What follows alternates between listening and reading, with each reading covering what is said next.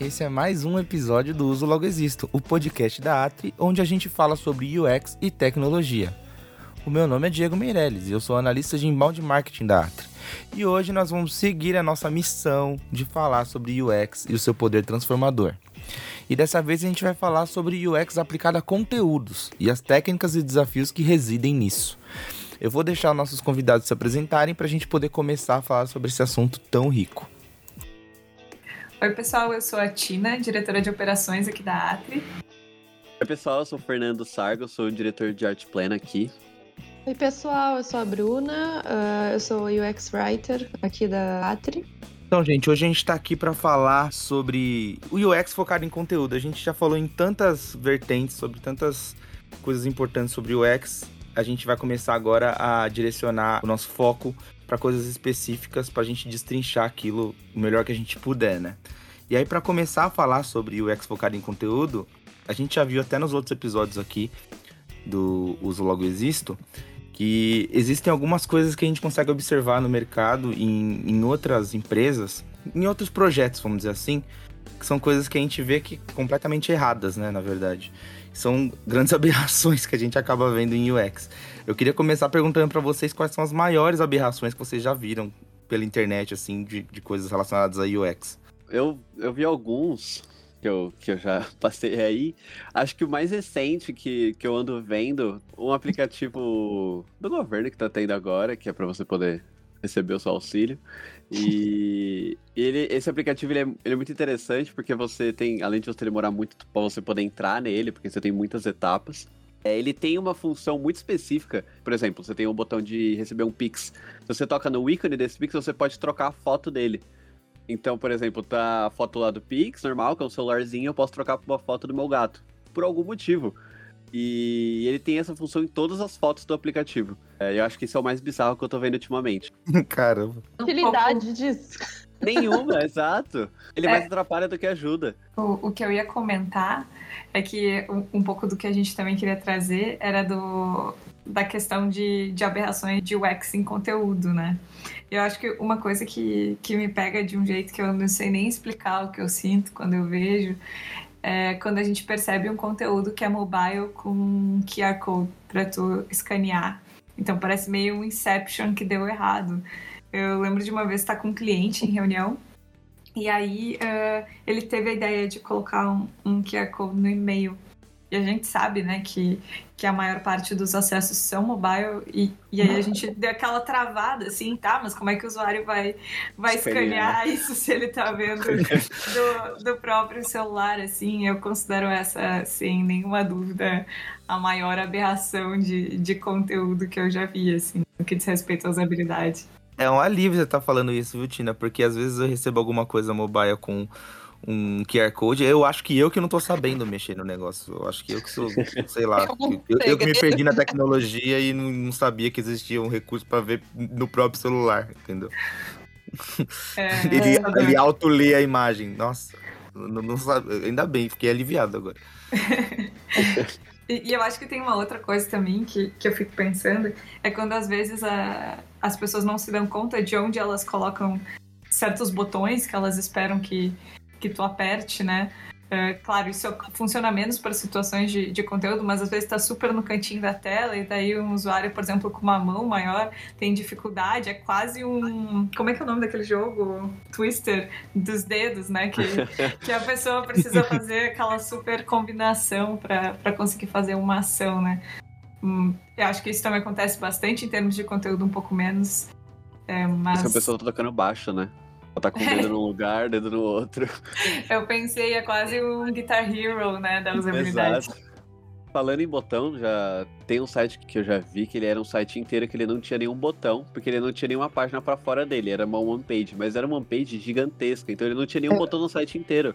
Uh, eu ia falar que uma das coisas que me irritam, assim, me tiram do sério também tem a ver com isso, com o que o, que o Fê falou agora, que é rolagem infinita, assim principalmente em conteúdos às vezes que não são não tão muito adaptados para o mobile, porque na tela nas telas maiores, né, acaba que você distribui de outra maneira um pouco mais horizontal e o conteúdo não fica assim com uma rolagem tão infinita, mas se não adaptar bem para o mobile, um conteúdo acaba ficando uma, sabe, você tem que ficar rolando, rolando, rolando infinitamente, não tem nenhum botão para você de repente voltar para o topo uh, ou voltar para alguma sessão específica que tem. Aí também vem muito da estrutura uh, do conteúdo, sei lá, pensa no site que deu tudo errado, né, em relação ao UX, assim, não fez uma arquitetura da informação boa, né, então às vezes a pessoa tá lá embaixo já e ela precisa de uma informação que que tá lá no topo e seria melhor se estivesse junto com a que tá lá embaixo, sabe?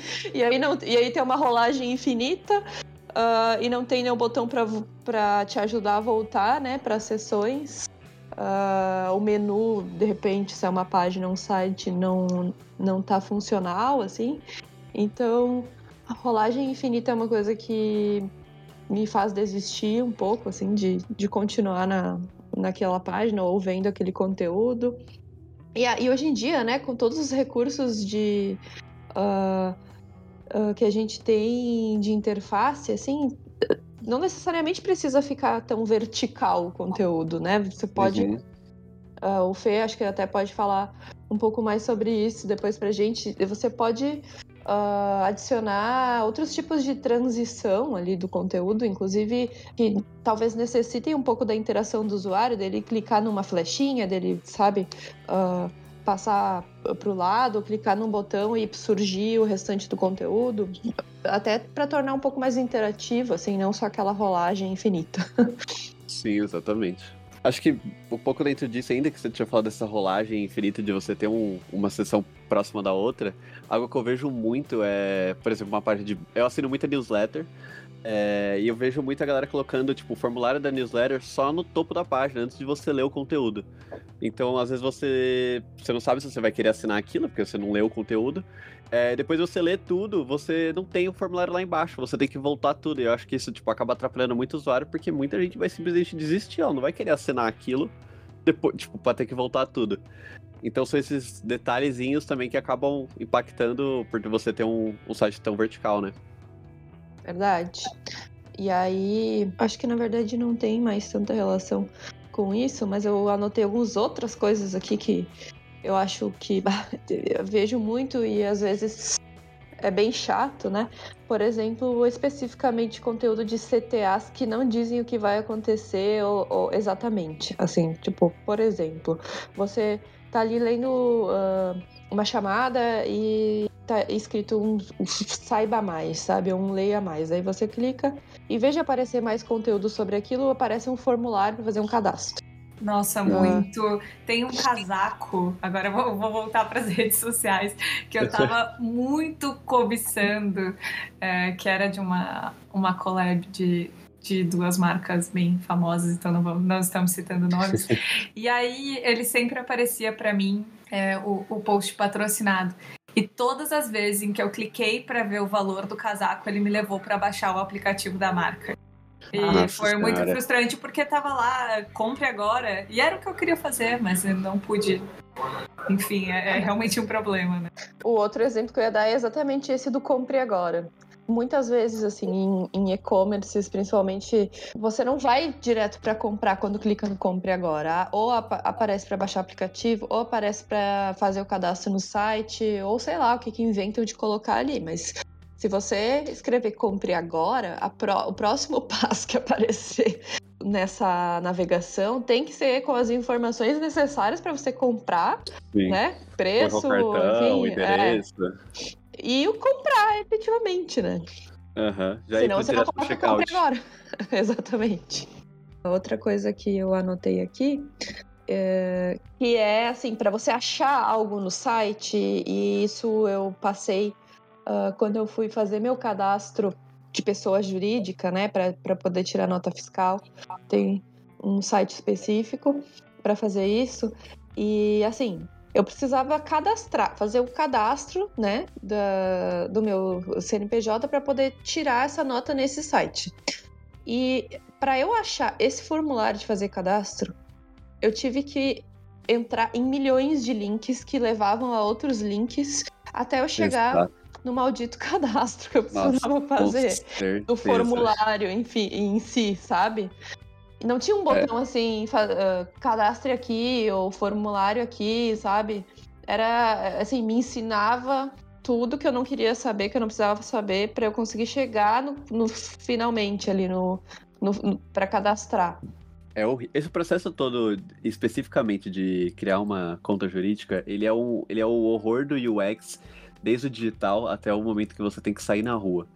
Porque você tem que fazer mil etapas, você tem que assinar mil formulários, você tem que criar mil contas para você criar algo que deveria ser, tipo, um site deveria fazer isso tudo ele é absurdo, é um processo mais cansativo que existe, velho. É, até durante a pandemia, ele estava ocorrendo online, só que daí, por exemplo, não se sabia como que faria, né? Porque no, uhum. antes era pessoalmente. Então, entrava no site e tinha lá uh, como fazer online. Daí clica no como fazer online. Daí vai ter algumas informações aí tem que fazer tal coisa. Daí leva o link, só que esse link não levava para o cadastro ou para o que você tinha que fazer, levava para uma outra página falando sobre aquilo Uma sem página o link. aberta, né? Que é, você que descobrir onde é que você vai agora. Cê, exatamente. Era, assim, terrível. Era um mapa que te levava para outro mapa. Era um Meu Inception Deus. de links. Até você chegar onde precisava efetivamente preencher ali, sabe, o cadastro. E eu já, eu já sabia, eu já sabia que eu queria fazer o cadastro. Uhum. Então, assim, talvez para um usuário que precisasse aprender o processo, mesmo assim tinha problemas, porque ele acabava confundindo mais o. o Não é didático, que... né?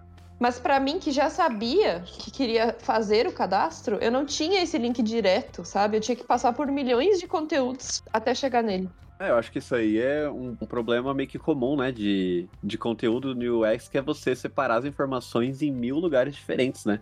Em vez de você ter uma página simples que explica de forma meio que didática, você tá destrinchando isso em várias páginas. Então é um aquele, é só aqueles processos que você, do momento que você começa até você terminar, o seu navegador tá com 10 abas novas abertas, porque uhum. você tá um você tá pesquisando como que faz, o outro você tá com o tutorial aberto, aí o outro você tá com todas as abas que você precisa pro, pro processo. É, é surreal isso. Mas aí é evidente que a jornada do usuário foi desconsiderada completamente, né? Sim. Então, tem, nesse caso, acho que não, não tem nem o que dizer, de fato, são, são o aberrações. Usuário, né? Ah, foi os tipos de usuários ali que poderiam entrar para fazer isso foram desconsiderados. Sim. Então...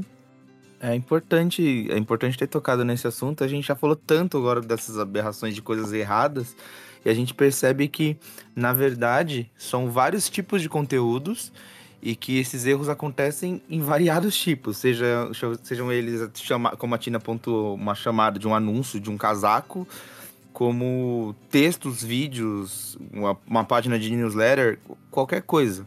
Você vai encontrar esse tipo de problema. E aí fica essa questão né, de como a gente integra UX a conteúdos específicos, diferentes tipos de conteúdo. Eu acho que tem alguns jeitos de olhar para isso. Eu acho que o primeiro é talvez olhar de uma maneira mais global, né? Pensar no que é a aplicação geral de UX. Então, talvez o primeiro ponto, e aí a Bruna sem dúvidas vai saber falar melhor do que eu, é a gente uh, entender que o símbolo ali que a gente está usando vai atender ao significado que a gente está querendo trazer. É, é um pouco dos pontos que ela trouxe ali é, nas aberrações, mas a gente percebe que nem sempre, começando pelo copy, né, a gente identifica os pontos centrais do assunto, que a gente vê uma intenção, um tom de voz. É, nesse caso, a gente já tem uma aplicação de UX geral, vale para qualquer tipo de conteúdo, vale para o conteúdo de um site, de um aplicativo, vale para o conteúdo que a gente está criando nas redes sociais. E aí, quando a gente entra no aspecto do design também, quando casa esses dois assuntos, a gente está considerando é, a leitura e não, não só se, se esse conteúdo está legível, né? Então, entender se o usuário entende o significado e o propósito daquele conteúdo, independente de qual ele for, que está sendo apresentado. Então, é, eu acho que o UX uh, eh, se integra de forma geral a produtos específicos. Acho que esse talvez seja um primeiro pensamento. Sim, eu concordo com a Tina e gira muito em torno de pesquisa, né? Muita pesquisa do usuário e testes. Então, porque às vezes você pode estar uh, tá entendendo aquele símbolo como X, né? E no fim, todo o conteúdo junto, assim, juntando a parte de UX writing, copywriting uh, e, e a parte de designing, até da parte de estratégia de conteúdo, leva, pode até eh, pode até ser que o usuário fosse entender aquele símbolo da, como X, mas todo o conjunto acaba levando ele a entender como Y. Então isso uh, precisa ser ancorado em muita pesquisa, UX Research, né, pesquisa com o usuário e teste depois, uh, ah, para ver se realmente é aquela emoção ou aquela ação pretendida, né, lá no início da produção do, do, do conteúdo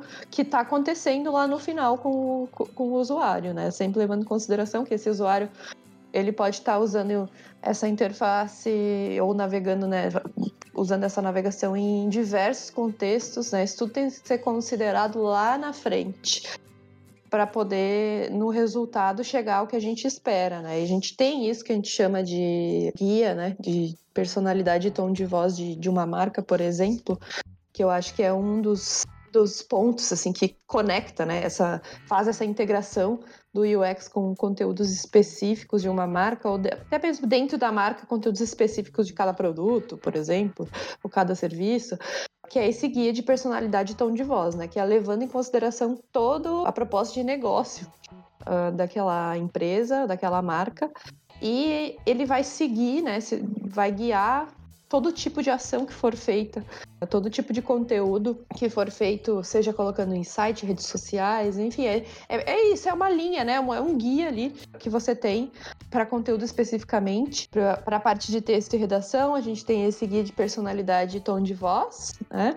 E para a parte de design, que o Fê pode falar melhor, a gente tem o Brand Book, então, que é feito com muito estudo e muita pesquisa em cima do negócio, em cima de técnicas de, de UX, né? E de usabilidade, de uma boa usabilidade, uh, que vai guiar ali todos os conteúdos uh, de uma marca e vai conseguir é, é, uma das maneiras, né, de garantir essa entrega, essa integração entre os conteúdos e UX. Eu concordo total, total. Como vocês já falaram do, do UX de uma forma geral sendo aplicado nesse conteúdo, é, é, legal a gente ver também que o conteúdo e a forma como a gente vai apresentar ele vai variar muito da proposta que o, que o cliente, que a pessoa está querendo pro, pro site, pro aplicativo, no que é que seja que a gente está projetando para ela, né? Então, às vezes a gente está criando uma página, tipo, explicando o produto dessa pessoa.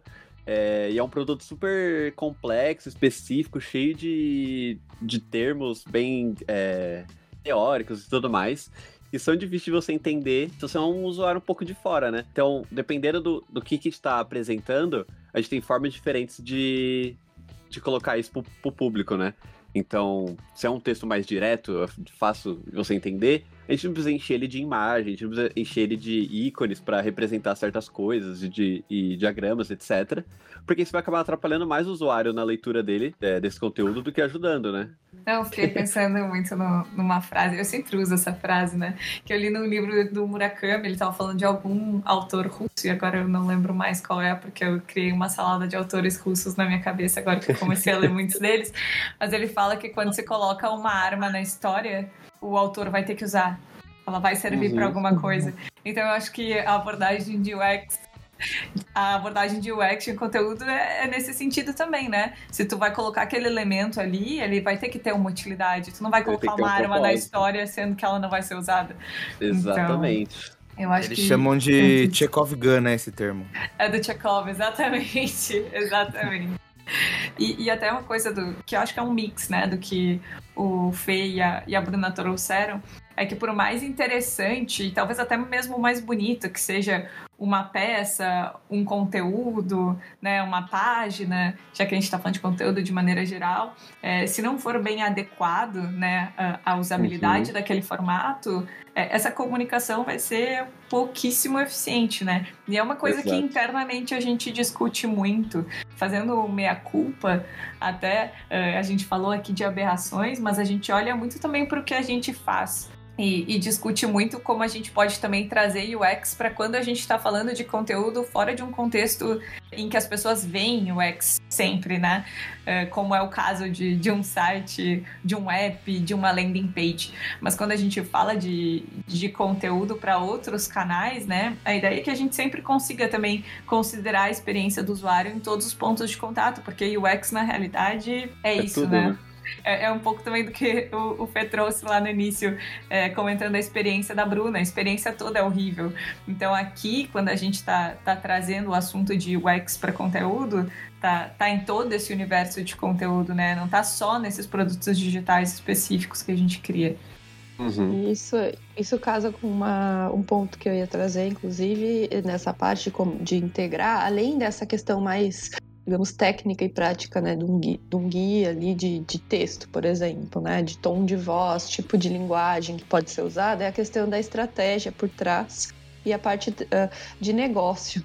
É, é, é, muito difícil conseguir separar. Eu diria praticamente vai dar errado, assim, sabe? É a receita para dar errado se você separar o conteúdo do negócio uh, e dos objetivos, enfim, que você tem com aquilo ali. Que é essa coisa assim, por exemplo, do Fê, do aplicativo esse que dá para trocar a foto, né, do ícone. Uh, que, sei lá, pode ter sido só um erro ali, né, que saiu no aplicativo, que ninguém viu. Uh, ou botaram porque acharam que ia deixar. Se tivessem colocado porque acharam que ia deixar mais divertido, mais interativo, sei lá o que, né? O que passou pela cabeça. Mas qual é a utilidade disso? Sim, é o que ajuda contexto. no negócio, né? Isso a gente vê muito em empresas atualmente, essa questão de. Eh, eu noto muito na parte de conteúdo, principalmente texto, de querer inovar muito na parte de personalidade e tom de voz, por exemplo, querer fazer uma piada, querer fazer contar diferente, uh, mostrar uma informação de uma maneira diferente que acaba ficando muito complexa e não tem utilidade, né? Tipo, ou quando você vai levando em consideração a experiência toda do negócio, a parte de saque, né? Ou, ou enfim, um contato pós-compra ou pós uh, serviço para você resolver um problema que tenha surgido. Aí você vai lá falar com a empresa, te manda uma mensagenzinha ali toda divertidinha, bonitinha, mas não resolve o seu problema. Exato manda um emoji, sei lá, manda uma, sabe, quer in, se integrar nessa parte de uh, seguir uma moda, enfim, foca muito quer nessa. Uma, quer seguir uma linguagem que não é do, do modelo deles, né? E que não tem utilidade, né? Naquele Sim. momento ali. Não adianta ser um negócio todo simpático, bonitinho e não resolver meu problema. Sim. Não adianta você mandar um emoji triste se eu quero. Eu quero meu store, né? Eu quero resolver um problema. Ou você é falar comigo assim, ah, eu entendo como é, é, chato mesmo isso acontecer, emoji triste, mas não me dá a solução. É quase então... um força amiga, né?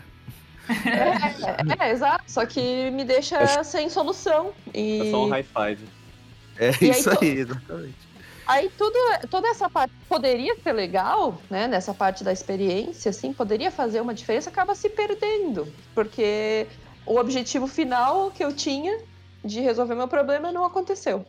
Você pode usar essa linguagem quando der alguma coisa certa, né? Quando a pessoa fizer a compra, no momento que ela deu uma nota 5, por exemplo, ah, aí é. você pode usar essa linguagem. Mas... Você até pode usar, sabe? Quando tá ali resolvendo um problema, desde que seja útil. Sim. E te te traga a solução do seu problema. Falando em utilidade, né? Na realidade é uma pergunta. Uh, um pouco que eu penso, e, e, na realidade a Bruna também e o Fernando já sabem, porque eu já dividi isso com eles algumas vezes. É, será que não falta a gente trazer para o conteúdo essa visão que a gente tem no UX de padrões, né? Pensando em para que serve cada elemento, porque eu fico pensando que esses erros acontecem exatamente por falta de, de um guia, algo como um design system, né, que funcione uhum. para conteúdo, porque até vocês comentaram antes sobre o guide de marca, de tom de voz e, e um brand book, mas a aplicação disso em termos de usabilidade ela não é tão direta, né? Mas quando a gente fala de, de usabilidade, será que não falta é, um, uma espécie de, de wireframe de conteúdo? Né? Será que isso, é, que isso é possível? Que, que a gente implementando esse tipo de metodologia, a gente não, não consegue evitar esse tipo de erro de criar conteúdo que não é útil para o usuário? O que, que vocês acham disso? parando pra pensar, é, é real, a gente nunca, é, nunca recebeu, nunca viu, até nunca criou nenhum wireframe, tipo, nenhum guia especializado em usabilidade pra ninguém, né? Então, tipo, é algo que a gente acaba fazendo muito e a gente tem esse conhecimento, essa, esses fundamentos, mas às vezes a gente tem ele, ele escrito, guiado, explicando como ele usar é, da forma certa para cada caso, no, é, por exemplo, e ajudar muito, ia, ia, agilizar muito o processo, né? E a, até pra gente poder com, é, compartilhar com, com, os colaboradores, com os clientes e etc., acaba deixando mais é, transparente é, o que a gente está fazendo ali, né? Então, por exemplo, a gente só entrega o wireframe às vezes e, o conteúdo separado.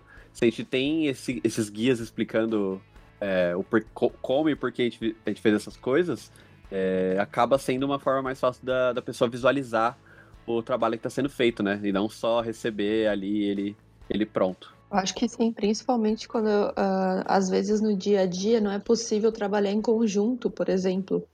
O, uhum. um, design de um designer de interface com o, o redator, né? Às vezes a gente consegue trabalhar juntos ao mesmo tempo, né, se falando, e às vezes não. Então eu acho que com certeza ajudaria nesse ponto, na, na hora da prática de aplicar alguns desses conceitos, assim, e, e, além de guiar de como e por que estamos fazendo isso, mas ter sempre um, um, um guia de o que, que é esperado com esse conteúdo no, no fim, né? De, Sim. ah, eu escrevi aqui, por exemplo, um parágrafo que vai para uma página de um app. Uh, no final, né, é, que o usuário ali lê esse conteúdo, ele, ele vai ter sanado tal e tal dúvida que precisa ser sanado é, mas nesse nesses ponto, conteúdos sabe? super se aplica. Eu acho que esse é o ponto. Nessa realidade de projeto de usabilidade, isso se aplica. E, e a gente utiliza e é parte do processo. É, o que eu me refiro realmente é, é, o conteúdo do dia a dia, é o e-mail, é o texto do blog, é o conteúdo de redes sociais, porque, ah, porque é, o grande questionamento é a gente trazer isso que a gente aplica no, no UX para essas situações para que esse conteúdo seja útil, que toda essa preocupação que a gente tem é, com a usabilidade dentro de, de um produto digital, seja ele um site, um app, um app, um software, enfim, que se a gente trouxer para o conteúdo, a gente começa a gerar valor, né? Eles começam a ter utilidade, eles não estão só é, enchendo um feed ou enchendo uma caixa de e-mail, Sim. cumprindo um contrato, né? onde encaixar o UX no dia a dia, né? Exato. Isso, é até como a gente uh, conversa e já conversou sobre, por exemplo, o conteúdo de redes sociais, né? Você ter ali só um vídeo ou uma imagem bonita ou uh, que a pessoa não consegue ler, por exemplo, quando tem muito texto dentro de um vídeo, né? Uh, e que a pessoa não vai conseguir pausar. Pegando o Instagram como exemplo, a gente tem, pode ter ali o, o, conteúdo de vídeo dentro do feed e um story, né? No caso do story, a pessoa consegue segurar com o dedo só para ler, né? O que está surgindo. Às vezes surge uma imagem em que o texto, um motion, né? Não é só o texto estático ali. Ela consegue segurar e pausar naquele exato momento, só que ela não consegue voltar. Já no feed, ela consegue voltar para ler, só que olha que chato, a pessoa tá vendo o vídeo e ela tem que ficar voltando para conseguir uhum. ler todo o conteúdo, sabe? Uh, esses dias, uma amiga minha que cria conteúdo pro Instagram tava comentando que ela me mandou um Reels que ela fez.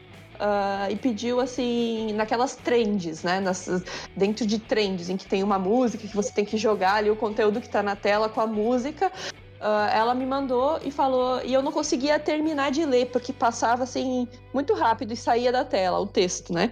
Eu falei para ela isso e ela falou: não, mas essa é a ideia, porque daí a pessoa tem que assistir de novo para conseguir ler. Os views. Pra aumentar os views. Eu falei, mas assim a pessoa não vai assistir de novo, ela vai é, encher o saco. Ia, eu já ia fugir. Vai sair. É, depende do usuário, né? Agora fiquei pensando, eu jamais voltaria para assistir. Mas deve ter, tipo, sei lá, um público adolescente que já tá acostumado com esse modelo de conteúdo que de fato retorna e aumenta os views, e aí é win-win, né? E aí eu acho que entra a, aquela parte de. Eu também não quero é, furar aqui a, o, o, fluxo da nossa conversa, mas entra a parte da persona, né? Que eu acho que, que é interessante. A, a Bruna falou, automaticamente me bateu, eu jamais faria isso, mas acho que hoje a gente já tá com maturidade suficiente com, nesse assunto para dizer que, bom, né? Eu não, mas quem sabe outro tipo de usuário volte, né? É, eu ia falar exatamente isso. Esse é o gostoso do UX, né? Que às vezes a, a gente não faria isso, mas se você pensar, deve ter um público inteiro que vai fazer isso, ou até um- uma, um- uma terceira. A terceira ação, o terceiro público que faria de outra forma ainda. Então, E te digo mais, o, o TikTok mesmo, que meio que nasceu dessa onda da coisa do instantâneo do, do Instagram, ele tá se valendo disso porque tem muito conteúdo do TikTok que fala sobre coisas é, de negócio mesmo, de business, e aí eles vão dar alguma dica, tipo, ó, ferramentas legais pra você que trabalha com UX, por exemplo. E uhum. aí eles fazem com essa musiquinha, e aí o negócio passa tão rápido que aí a pessoa, como a pessoa tem interesse naquela, ela volta. Eu nunca Sim. tinha parado pra pensar que esse, esse era o objetivo. eu volto. Esse era É, o objetivo, né? E a questão também vai com os objetivos daquele conteúdo. Por exemplo, é um conteúdo que eu quero educar o meu usuário e trazer uma resposta para alguma dor que ele tenha e ele precisa ler aquele conteúdo, ou eu quero views. Então, Uhum. depende também do teu objetivo com aquele conteúdo, né? Da persona, do objetivo. Enfim, é mais um exemplo de como não dá para descolar, né, o, o conteúdo que está sendo criado com o do negócio, dos objetivos de negócio. E o X entra aí dentro desse contexto também, porque se você for olhar por uma ótica de experiência, talvez não seja a melhor experiência, assim, né, ah, dentro, ficar voltando um vídeo.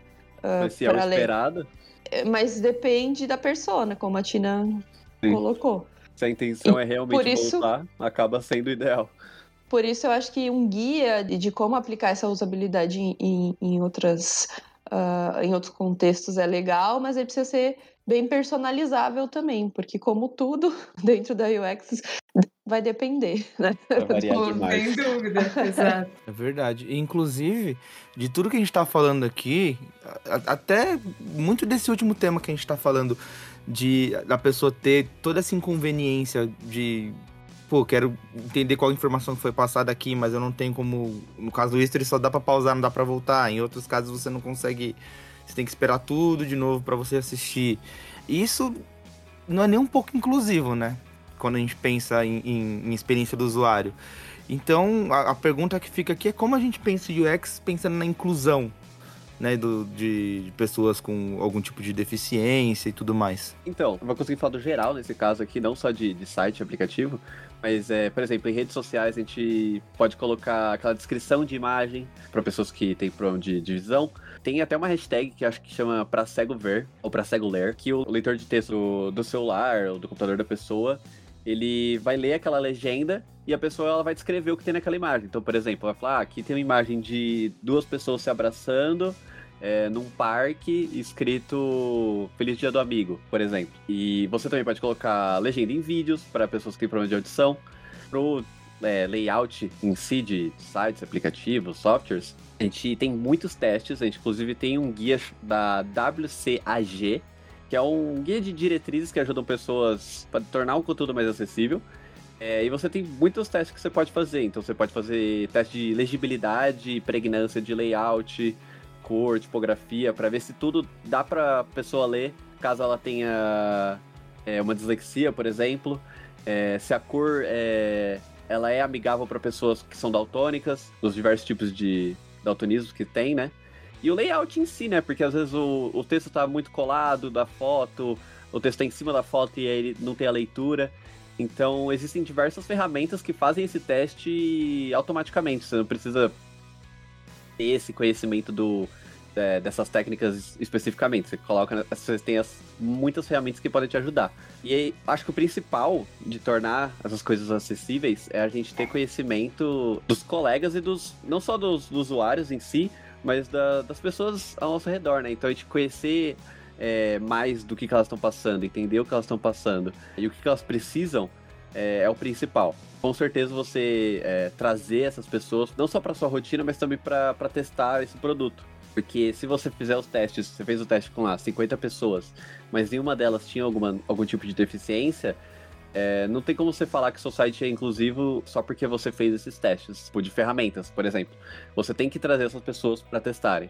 É, eu mesmo já fiz, não é muito focado em conteúdo, né? Mas eu já criei uma zine que eu tinha colocado uma fonte que ela era um pouco mais quadradinha, ela era um pouco mais geométrica. E uma amiga ela veio e me chamou e falou que ela não conseguia ler o texto. E eu achava super normal, mas tipo, ela me explicou que aquela fonte para ela não era acessível. E aí eu percebi que muitos dos meus trabalhos, não só pessoais, mas como aqui na Atri, eu acabava usando uma fonte que poderia não ser tão acessível para todas as pessoas, sendo que pode ter um público grande que acabaria sendo impactado por isso.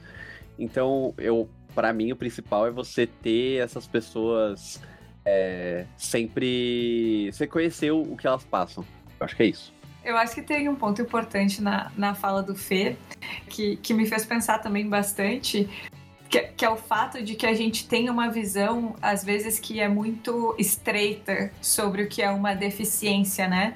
E a gente sempre pensa em alguns casos muito específicos, mas é importante que a gente sempre tenha a mente aberta e tenha vontade de aprender, porque é importante que a gente aprenda e que a gente traga isso para os nossos projetos, que é a definição de deficiência, né? Que existem algumas que são permanentes, algumas que são temporárias, algumas que são situacionais. Então a gente tem que entender como a gente aplica o UX a todas essas questões e lembrando que pessoas com deficiências também são pessoas, também são usuários, uhum. e que eles não estão em situação de exceção em que a gente precisa é, criar algo para inglês ver, né? Que, que essas pessoas não estão utilizando esses produtos digitais e elas estão, né? Elas estão nas redes sociais, elas estão é, usando sites, estão usando apps. E, e a gente ainda olha muito pouco para isso e ainda olha com, com esse olhar um pouco estreito, né? De, de olhar para a deficiência como se fosse uma coisa genérica e, uhum. e não é, né? Então acho que essa ideia de incorporar esse feedback de pessoas com, com deficiências e com diversos tipos de deficiências é, é o caminho para a gente é, tornar essa usabilidade mais inclusiva. E, e eu acho interessante que a gente estava falando antes sobre sobre guias, né? E, e acho que uma maneira também de barrar isso e pensando também em conteúdo, já que a gente está se provocando a trazer elementos de UX para o dia a dia de conteúdo em marketing também, que é a figura do design system, né? E a importância dele nesse, nesse contexto. Porque se a gente está criando opções que, que têm acessibilidade, né? Que tem opções de acessibilidade, é, a gente está criando esses blocos de, de conteúdos e de elementos que vão ser consumidos para criar aquele produto ou para criar aquele conteúdo. Então é importante que ele seja pensado do ponto de vista de acessibilidade também, porque a gente vai repetir esses componentes, né? Em vários uhum. é, momentos ali do, da, da, experiência do usuário. Então, é, talvez esse seja um ponto, e já que o componente se repete, ele pode estar em diversos lugares e apresentado de uma maneira que não é acessível. Então é importante que a gente tem esse cuidado e assim como num produto digital final a gente vai ter os testes de qualidade, a gente também levar isso para uma revisão de conteúdo, né? Eu acho que é trazer essa, essa visão de UX para outros processos e, e, garantir que esses produtos é, tenham uma acessibilidade maior. Eu acho que é muito importante esse ponto que a Tina e o Fê trouxeram sobre olhar acessibilidade e a inclusão de fora, né? E, e o quanto isso pode levar a gente para um, um caminho errado, enfim, né? Então, acho que o principal, assim, no, tanto falando em inclusão de deficiências quanto inclusão cultural, enfim, é escutar essas pessoas, sabe? O, pegar feedbacks com essas pessoas e escutar realmente o que, que pode ser útil para elas, quais ferramentas que podem ser úteis para elas realmente dentro desse conteúdo. Uh, a gente tem por exemplo, trazendo um exemplo um pouco de fora da minha função dentro da Atri, mas eu escrevo uh, livros de ficção no meu tempo livre. E tem uma coisa que a gente utiliza bastante na hora da revisão desse conteúdo, principalmente quando ele tem uh, alguma parte de conteúdo que é, pode ser sensível né, para algum grupo de pessoas, uh, a gente chama, em inglês, é o Sensitivity Reader. É, que é, é como se fosse uh, leitor de sensibilidade, uma coisa assim. Mas são leitor, um grupo de leitores que a gente vai mandar esse conteúdo para eles uh, encontrarem algum, uh, assim, problemas de uh, erros culturais ali, de coisas que não, não são bem assim na parte cultural, de representação, uh, de estereótipos, de linguagem pro problemática para aquele grupo. Que não fazem parte do seu, da sua vivência, Exatamente. né? Exatamente. Então, você vai ouvir deles, eh, eles vão ler aquele conteúdo. E, claro, trazendo isso, é, assim, pensando num, num, livro né, que se escreve, vai mandar lá o manuscrito para essas pessoas e depois é, vai ter o feedback e vai fazer uma revisão, né? Aí, trazendo isso para dentro do, do contexto do dia a dia do trabalho, dentro de, de UX, Uh, e voltando à questão dos guias, né? Não adianta, os guias, por pensar, são tudo, né? Dentro do, do dia a dia. Uh, mas isso pode ser feito uh, em algumas, alguns momentos, assim, e, e, depois ser criado um guia em, a partir dessas, desses feedbacks, assim, sabe? De tanto aplicado a questões de ferramentas para pessoas com deficiência, né? Se realmente é útil a ferramenta X ou Y, quanto para questões de linguagem mesmo, para uh, eh, esses grupos, se eles realmente se sentem representados com aquele tipo de linguagem, se tem algum estereótipo, uma linguagem problemática ou alguma questão cultural que não está correta. Uh, e aí ser criado um guia em torno disso, sabe? Mas para você ouvir da pessoa, dessas pessoas que você quer incluir, uh, se aquele conteúdo está apropriado. E tem mais uma camada aí nessa conversa de inclusão, que é também a parte dos idosos, né? A gente está falando de uma população que está envelhecendo aqui no Brasil e no mundo todo, né? As populações estão envelhecendo e, e os produtos digitais e os conteúdos muitas vezes também não são inclusivos. Eu percebo, inclusive, conteúdos que eu gosto muito e percebo que não são, por exemplo, é, esse eu vou falar, eles não vão nos ouvir. É, o Washington Post tem. Esse... se sabe. tem excelentes conteúdos é, pensando em redes sociais, né? E tem bastante texto. Acho que até já mandei pro Fê como referência em algum uhum. momento que a gente estava falando dos cards e de aplicação de texto em cards dentro da, do Instagram. E, claro, eu consigo consumir aquele conteúdo com muita facilidade, é bastante texto, o texto é pequeno, é, mas eu fico pensando já nos meus pais e que também são uh, heavy users né, de, de redes sociais. Aquele conteúdo não é tão acessível e não é inclusivo para eles, porque eles vão ter sim uma dificuldade de, de leitura, vão ter dificuldade para consumir aquele conteúdo. Então, a gente fala, pensando em inclusão, a gente traz essa questão da, das deficiências, mas também é, o envelhecimento da população acaba se tornando uma, uma questão bem interessante para a gente considerar, né?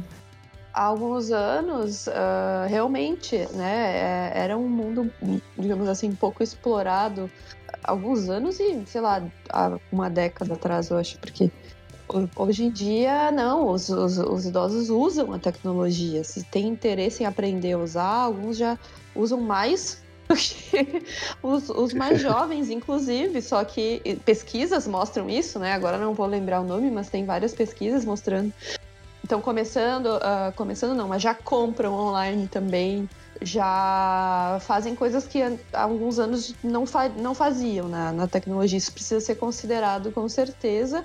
Até quando a gente estava falando sobre, acho que a, a, Tina comentou, né, de um botão ficar muito no canto da tela, enfim, uh, no dentro de um aplicativo, por exemplo, você pode, se o seu público, né, tem esse esse esse público mais uh, idoso, uh, em questão de aumentar o, o, o, tamanho dos botões, aumentar o tamanho da letra.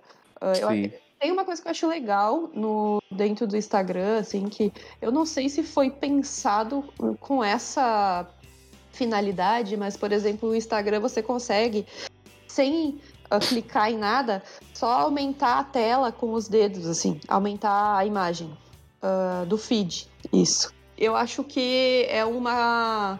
Assim. Talvez para conteúdos em que não tenham tenha sido se pensado isso antes de, de ser postado pode ajudar, sabe? Uh, eu acho útil, assim, que é uma maneira fácil de você dar um zoom ali, digamos assim, no mobile, né? Se a pessoa estiver usando no, no desktop, é, não tem isso. Uh, que utiliza uma, uma, uma, maneira de arrastar, né, com os dedos, que é uma coisa que Aí você tem que ver se, se o seu público tá acostumado a fazer isso ou não. Mas enfim, Nossa, é, um, mas é um... os idosos estão muito acostumados a fazer isso. muito. É muito Pois é. curioso. Eu, eu sempre olho, às vezes tem, tem alguém da minha família, assim, e eles estão. Esse movimento da, da pinça ampliando é a coisa mais comum se tu vê um idoso com. É, é tanto quanto o jovem solteiro passando pro lado que tu já sabe o que, que é. o que, que tá usando, né? Que que, o, qual o aplicativo que tá sendo usado naquele Pelo momento. movimento dos dedos, a gente já sabe do que se trata. Pois é, e o Instagram tem isso no, no feed e você não precisa clicar na- no post para poder fazer isso. No próprio, na rolagem do feed, você pode fazer isso na imagem. Ah, não sei se foi pensado nisso, eh, com essa finalidade, mas eu acho que, é, que é, sei lá, é só um exemplo, sabe, do que pode ser colocado, de repente, numa, num aplicativo que tem imagens com texto, ou, que, que- ou com, com algum passo a passo, ou enfim, uma imagem que tem alguma informação ali que a pessoa precisa entender melhor. Ah, de repente, as imagens podem, pode, podem aumentar ah, só com esse movimento, sabe? Ou, enfim, são eh, questões assim que, que realmente a gente esquece às vezes de, de que a população está envelhecendo e vai envelhecer cada vez mais e, e- e já precisa de um direcionamento diferente, né? Ali na. Até em questões de linguagem também, e, e passo a passo, às vezes. Na hora de educar, um conteúdo que vai educar. Eu tava lendo esses dias, por exemplo, o que se está usando muito agora para mostrar, mostrar passo a passo na hora que a pessoa vai fazer o onboarding no, no, no aplicativo, como que ela vai usar aquele aplicativo. Ai, agora quer ver que vai me fugir a palavra. Quando surgem umas, tipo, os bubbles, assim, sabe? Tipo, te mostrando na tela onde é que estão as coisas. Uhum, tô ligado. Como se fosse um- um- uma dica um- ali, né? Que ela mostra, É, ah, mas- aperta aqui você precisa de tal coisa. E tem um nome que é com tip, inclusive, no nome. Bubble tip, acho que é Bubble Tip. Eu acho que é isso mesmo. o, o nome dessa, desse recurso. E, inclusive, o artigo falava sobre os problemas quando você exagera no uso desse recurso e fica surgindo um monte de balões ali pela tela e que, de repente, fica, vai ficar difícil, entendeu? Pra pessoa... E aí surge num, sei lá, num, num texto com uma letra pequenininha. Porque é só um balãozinho ali na tela que já é pequena do celular sabe? Uhum. E não vai ter como a pessoa, não tem como a pessoa aumentar aquele texto, a Acaba fonte. mais né? atrapalhando do que ajudando. E né? ainda fica em cima, né? Do conteúdo que você quer ler. Enfim. E, e aí agora tá se usando muito esse tipo de, uh, de ferramenta de recurso no on- onboarding de um aplicativo, por exemplo, em vez de ser uma tela com o passo a passo que você só vai passar pro lado. E aí você É a gamificação considerar- das coisas, né? Porque videogame É. que era assim, você ia jogar o Sim. jogo pela primeira Não é vez, verdade. aí ele, ele te dá um tutorial de qual botão você tem que apertar pra cada ação, e a- com- começou a acontecer isso agora com aplicativos. A própria, a gente usa no, na, no inbound, toda vez que você vai usar pela primeira vez, você abre uma conta nova, ele, te, ele vai abrindo isso também. E pra quem já tem conhecimento, como, tipo eu, quando eu vou mexer, acaba ficando irritante, porque você não tem como Sim. desativar aquilo, ele só vai te tomando tempo pra você ficar fechando cada vez que Às abre. vezes até o xizinho tá, tá meio pra você fechar, Escondido, né? tá meio escondido, então você tem que ficar esperando o negócio sumir sozinho. E aí vale também pensar nessa questão da inclusão dos idosos que a gente estava falando, ou do público assim, que não tem ah, tanto costume de utilizar, ah, historicamente falando, utilizar a tecnologia, né, para ou o contexto também da, de onde a pessoa vai estar utilizando esse aplicativo, em que momento, né, de ela ter que ficar ali fechando um monte de balão que tá surgindo ali no aplicativo, sei lá, se ela tá dentro do ônibus, usando em pé no metrô, sabe? Ou onde ele surge, né, na tela, esse balão, porque quando pensando como você tá quando tá segurando o celular e onde que o seu dedo alcança, sabe? Então, para não ter que pegar com as duas mãos o celular, por exemplo, se a pessoa tá num contexto em que ela não consegue pegar com as duas mãos, né? E então tudo isso tem que ser levado em consideração. Sim. Dentro da questão do nosso tema de inclusão, mas até mesmo fora, né? Na real, no geral. Com certeza. Aqui na Atri mesmo, a gente chegou a fazer um aplicativo que era um aplicativo de. Era tipo um banco. Era pra você poder receber previdência privada, algo do tipo. Ou era FGTS, não me lembro, enfim. E aí eu lembro que, como ele era uma parada pra uma, pra uma galera bem mais idosa, é, eu lembro que a gente teve que pensar pra fazer o layout dele além do UX. É, então, tipo, o aplicativo ele tinha as cores bem contrastadas, era tipo um tom bem, bem escuro de azul e branco, e só, e, e preto, e claro, a, é, para poder ter esse contraste no branco e ficar fácil a leitura. Os botões, eles ocupavam sempre a largura inteira da tela do celular. Então, não, tipo, o, não ficava muito para direita nem muito para esquerda. Então ficava sempre ali fácil para a pessoa é, poder clicar. E a gente não tinha esses, esses balãozinhos dando dicas. A gente tinha aquele primeiro carrossel que normalmente agora a galera tá colocando nos aplicativos, que é aquele primeiro carrossel que ele vai te dar meio que um, um resumo do aplicativo. Os passos pro lado, ele vai falar, ah, aqui você vai poder sacar tal dinheiro, vai poder fazer o cadastro de tal documento, etc. E o resto do, do aplicativo a gente estava usando textos mais. Em vez de ter várias dicas e aí já tá acumulando texto é, e conteúdo, a gente estava colocando textos mais didáticos possíveis. Então ficava fácil da pessoa entender o que ela estava clicando, ela sabia o que, que aquele botão ia fazer, porque a gente colocava um textinho embaixo, falando, por exemplo, ah, esse botão vai te levar para uma outra página. Então a pessoa ela ia saber o que, que ela estava fazendo, ela não ia se assustar com ter clicado no botão e aberto uma, é, uma outra página, né? Então é muito interessante gente perceber a diferença que faz um aplicativo para uma pessoa, uma pessoa mais idosa, uma pessoa mais jovem, né? Que ele fica ou mais complexo ou até mais simples, dependendo do, da, da forma que você, que você resolve abordar esse assunto, né? Que a gente vai ter que começar cada vez mais também a ter o um entendimento de que essas coisas não estão separadas. A gente Exato. precisa contemplar esses mesmos usuários ali num, num mesmo espaço, criando uma boa experiência para os dois, né? Fica, vezes sim, né? Fica o desafio e o exercício sempre, né? Exatamente. Inclusive tem um outro exemplo uh, dentro desse uh, contexto, mas aí é, não é nem questão de inclusão, era o público específico mesmo que a gente fez. Uma vez, uh, uma ideia de um aplicativo para motoristas de caminhão que estão fazendo ali o seu frete, né? E precisam ir pegar a carga ou não. Então, sei lá, você, tá, você tem que levar em consideração ali os passos e a quantidade de passos que o cara tá, tá fazendo na hora que ele tá chegando ali para pegar. Claro que, né, assim, você parte do princípio que a pessoa não vai usar o celular enquanto tá dirigindo, né?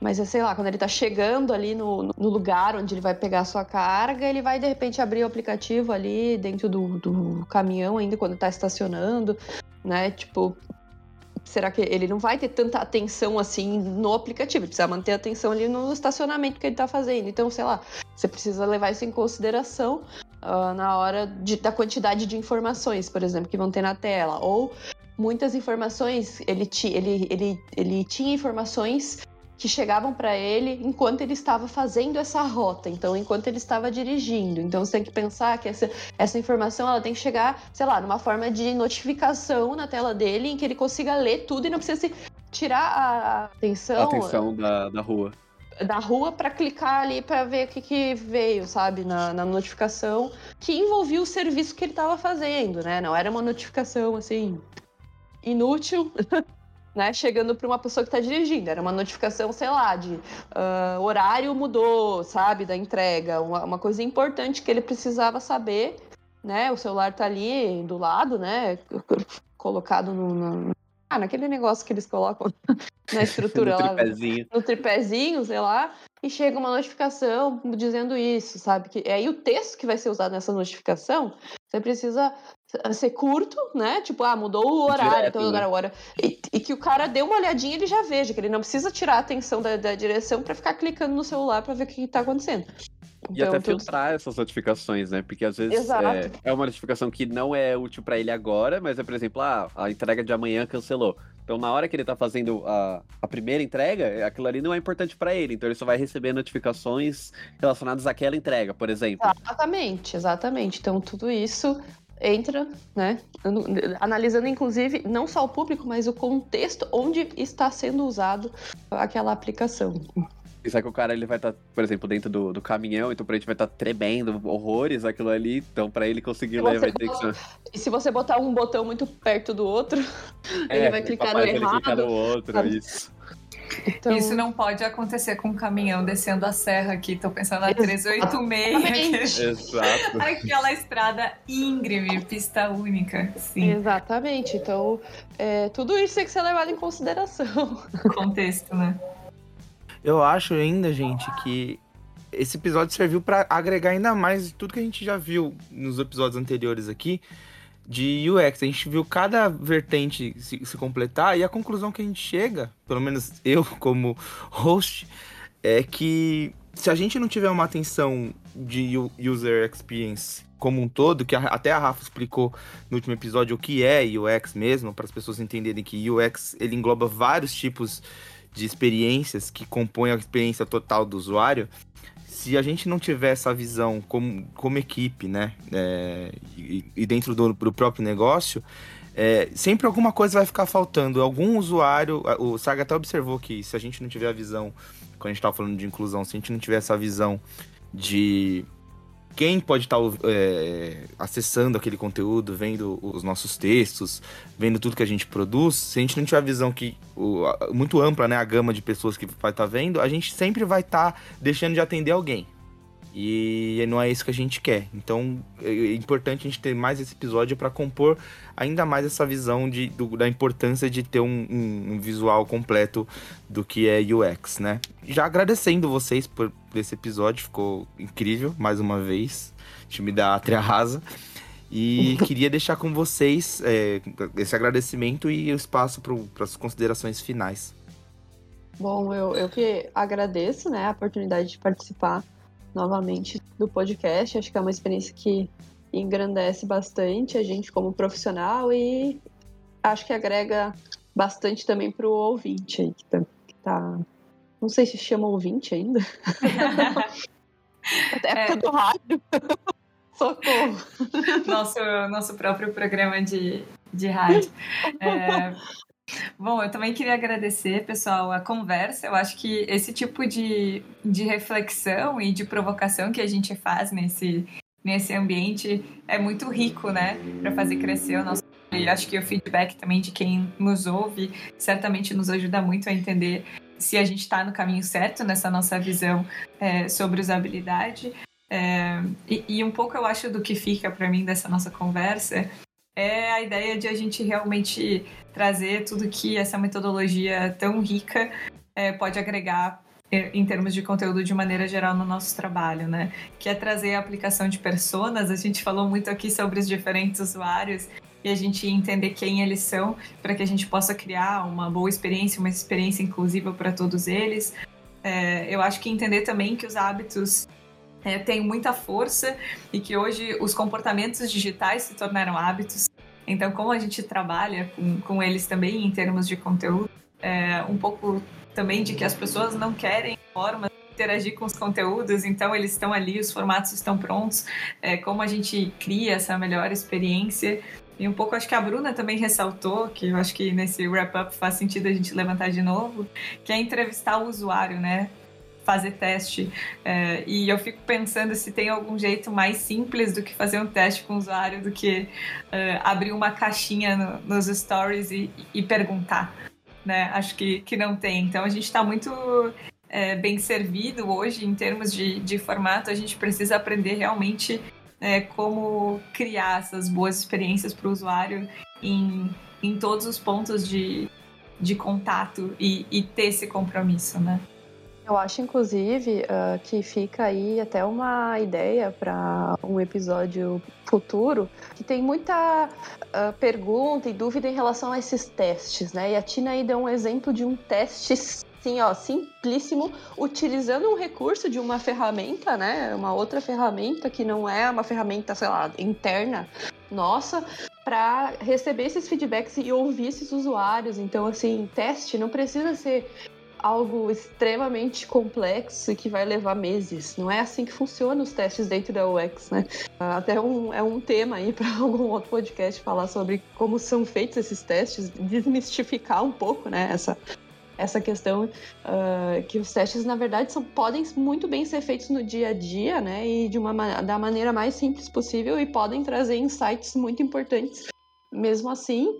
E eu também queria dizer que o que eu, tiro, o que eu tiro assim, de toda essa conversa, que no fim eu só agradeci ali a oportunidade e não falei, é, é, é um pouco disso que a Tina falou, assim, de que os, o, o quão importante a gente entender o nosso usuário, né? Uh, entender as dores dele, entender como a gente pode solucionar isso, de que forma fica melhor uh, para essa mensagem chegar do jeito que a gente quer.